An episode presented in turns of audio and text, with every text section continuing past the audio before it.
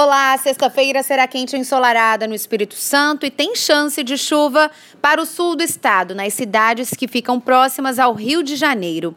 No fim de semana, as instabilidades avançam cada vez mais aqui para o estado e o vento passa a soprar do leste, por isso a umidade aumenta e as condições de chuva também.